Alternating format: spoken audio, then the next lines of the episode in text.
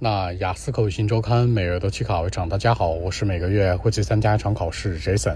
今天和大家分享讨论一下关于2021年11月27号这场雅思考试基本考情和分析汇总的那些事儿。由于是在考场录制，难免有些杂音不要介意。第一个方向先来说听力，今天听力相对来说呢比较传统，但是它的题型呢有些小的变化。第一部分呢讲的是博物馆的一个问卷调查，十个填空，没有任何的变化，注意是传统题型。第二部分呢，讲的是垃圾回收介绍相关十个填空。这个部分其实相对来说的话呢，也还算 OKK。但是按照往常的常规题来看，这个部分应该出的都是选择，大家要注意。现在它的比例有一个变化。第三个部分讲的是关于运动员受伤治疗的讨论，是单选加匹配。这个部分呢是完全符合常规，就是选择题为主。那第四个部分呢，讲的是消费者产品选择相关，是单选加填空。整体来看的话呢，第二和第四部分题型完全变了。第二部分呢由选择题完全变成了填空，而第四部分当中呢，以前是完全的填空，那它里面有选择的一些内容带入，所以说大家要高频注意现在题型的一个变化趋势。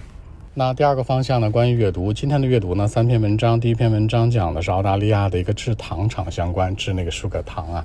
第二呢篇文章讲的是 placebo 相关的事儿，第三篇文章讲的是人类思维能力发展相关。主要的题型呢是匹配单选加填空，大家一定要高频注意一下，这两场考试匹配题的比例有一个回升。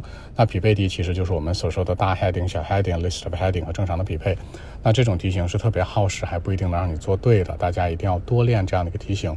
当然前提条件是说呢，你常规题型能做得很稳的情况下，再去练这种高难的题型。那第三个方向关于写作，小作文是一个传统类的 bar chart 的柱状图，讲的是大家不去上班的五种原因，在三个年份所占人数比例相关的内容讨论。这里面注意柱状图嘛，要把它的最小值、最大值，包括这里面当中的一个倍数关系要展现出来，尤其是呢要把里面当中的这个特征、特征、特征写出来。其次是一个大作文，今天大作文是一个社会类的啊，说的是接送孩子们上学的事儿。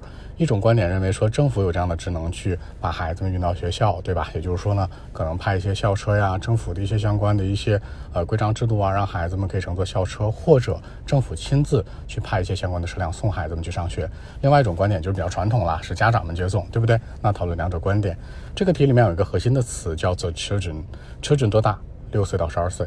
大家注意，这个年龄段的孩子们到底是家长接送比较好，还是学校或者说政府去接送比较好呢？其实大家心里有一杆秤。这题是一个开放的，无论哪者去做都 OK。三个维度讨论，政府角度。家长角度以及孩子本身，大家注意，孩子本身这个年龄段是没有任何的意识的，包括他们特别淘气或相关。那你说是家长去送比较好，还是政府去送比较好呢？其次呢，就是政府去送，不是说拿车去送他们，可以制定一些规章制度啊，包括让学校去派校车接他们呢，包括孩子们上下学，那这个校车成为他们生活的一部分。所以说呢，这两者来讲都是 OK 的。其实呢，站在大众的社会角度来讲，可能家长接送更符合社会的主流，包括全世界当中最开始都是这样。可能上初中、高中甚至大学以后，可能自己去或者坐校车去，明白了吧？所以说这个维度呢，一定是这三个方向去讨论的，大家一定要高频注意。所以整体来讲的话，今天的考试呢，考情分析就是这样，难度系数呢居中偏上一点点。那听力里面题型最近几场都是一直有变化的。